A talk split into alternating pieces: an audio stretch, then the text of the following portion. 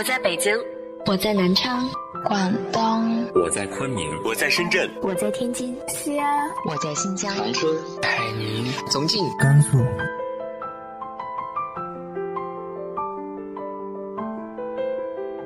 这里是 FM 幺八零八四，昨天的你的现在的未来，我是主播背着吉他的蝙蝠女侠。无论你在哪儿，这里都有我的温暖等你。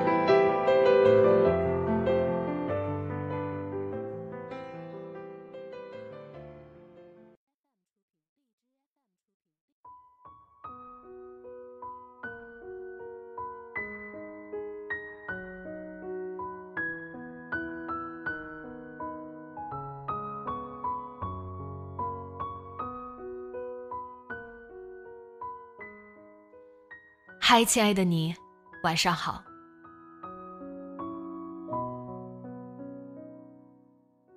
人生每一个阶段滋味都是不同的，而你要做的只有不辜负，不辜负每一个人，不辜负每一个阶段的自己。今天和大家分享的文章来自于豆瓣作者东哲先生的《与父亲同车》。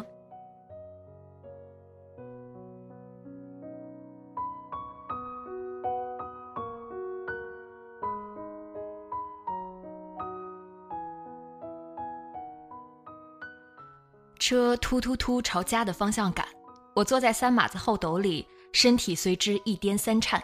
空气冷冽，星星低垂，手脚已经冻僵，心里不停的寻思：怎么还没到家？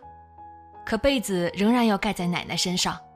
她斜倚在冰凉的车帮上，两眼闭合，浓浓的黑暗也掩盖不住她脸上的清白。五叔开着车，同行的还有堂弟。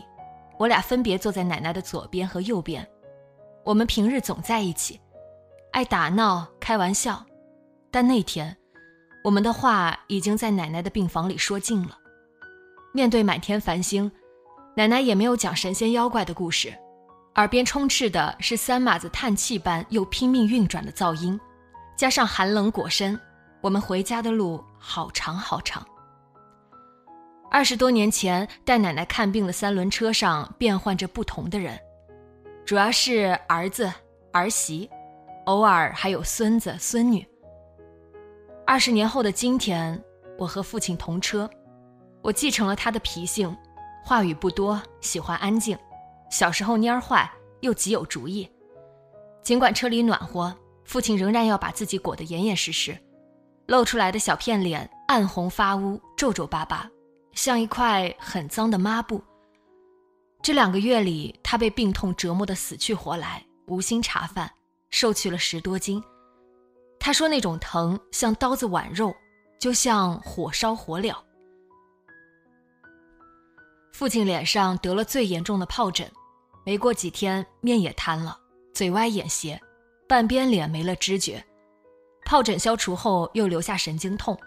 发病之初，一天中总有某个时段出现一阵剧烈的疼痛，往往突然发作，呀的一声，恨不得趴在地上打滚，恨不得哭爹喊娘。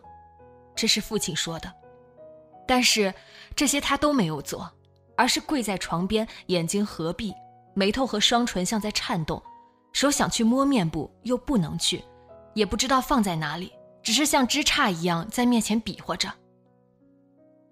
母亲站在一旁，我站在一旁，什么也不能做，只是看着，看着他表面似乎什么也没发生。几分钟后，再看着他抬起头，直起腰来，蹙缩的脸舒展开，松弛的神情宣告剧痛的结束。满身的汗水已经浸湿了他贴身的内衣。我奶奶那时候到底得的什么病呀？车上我问一句，才会有偶尔的对话。还不是糖尿病、高血压。剧烈疼痛之外，父亲的脸二十四小时像有虫子在爬动，又像脉搏一跳一跳，刀割般的感觉不间断的涌来。他不想说一句话。我们曾建议用看电视、听相声、手里做点什么来转移注意力，但他说，这不是胳膊上划了一道口子。我怎么记得他老是腿疼呢？每次去看他都是躺在床上哼哼的。奶奶跟父亲是相反的，她把身体的疼痛、心里的难受表现在外面。她的哼哼声像炉子上的水要烧开时的呜呜声。很多次我们听她有气无力地说：“你们也别嫌我烦啊，我哼哼出来好受点儿。”记得有一天，他的五个儿子都在，商量着去哪里看病，打听哪里的哪个大夫看得好。从他们的话语里，我听出，他们已经不忌惮谈论死亡了。二伯说，前几天做梦梦见妈死了，我没赶上见妈最后一面。说完，二伯竟然哈哈的笑起来了。我奇怪，这个档口死这么不吉利的字眼。怎么能在奶奶面前说出来呢？我扭向床头，奶奶并没有生气，她皱着的眉头竟然松弛了，也不哼哼了，样子看起来像沉浸到儿子们的谈话中了。他们谈起各种见闻，比如谁家的老人得了什么病，医生已经让回家等死了，可是没想到活到今天七八年了。哪个老汉看着结实？一顿饭吃几碗白粥，不抽烟不喝酒，常年下地干活。没想到一个下午，不知道怎么回事，突然喘不上气来，半个钟头就撒手走了。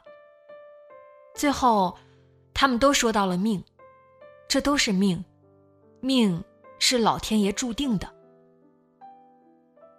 那天晚上之后，五个儿子终于决定去市里的医院看病了，第二天就动身。交通工具依然是那辆突突突的三马子。打听了很多人，有在医院工作的亲友，有得过这类病的熟人，得到的结论大概是：中西医都要看，偏方更管用些。去正规的大医院反而容易，四处找民间偏方显得更有困难。经人推荐，来到了一个擅长扎背的中医诊所，大夫手法娴熟，在我还没有弄清楚怎么操作的时候。他已经在父亲的背上连扎了三针，我看着殷红的血珠溢出，再硬硬的挤上几下。父亲趴在床上，我看不见他的脸，他照样是一声不吭的。同时，我们又在另外一处治疗面瘫，十来根钢针，最长的想必有十五公分，同样是匆匆几下扎在父亲的面部，不同的是针几乎整根进入。待够四十分钟，再等大夫拔出。角落里的他，穿着我穿旧了的一件冲锋衣，清瘦、毫无神采的样子，像一堆烂墩布杵在墙边。回来的路上，我大概不止一次问父亲，哪个更疼些。他用一种荒凉的语气告诉我，那一阵神经疼更要命。他恨不得拿头撞在墙上。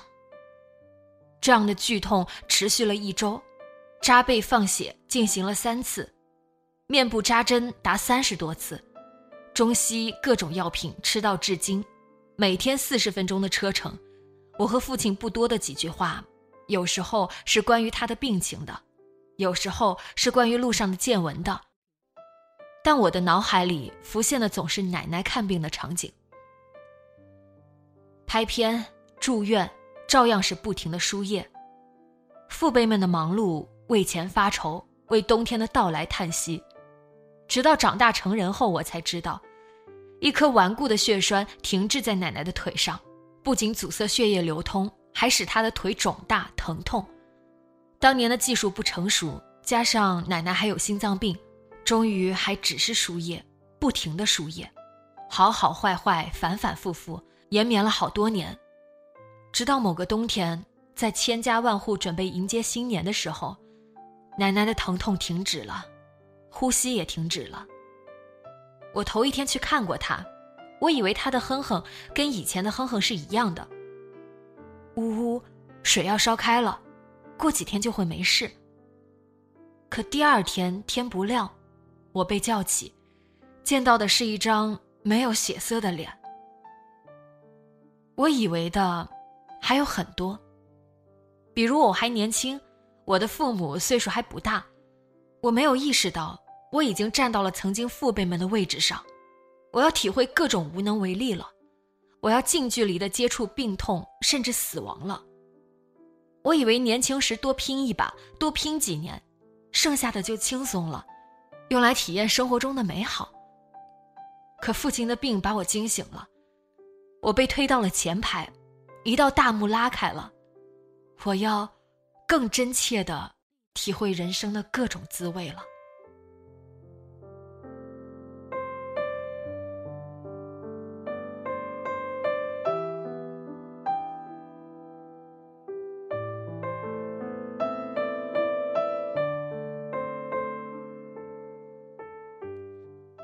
你还记得你经历过的家中长辈的死亡吗？直接在节目下方留言告诉我吧。今天的节目就到这里，节目原文和封面请关注微信公众号“背着吉他的蝙蝠女侠”，电台和主播相关请关注新浪微博“背着吉他的蝙蝠女侠”。今晚做个好梦，晚安。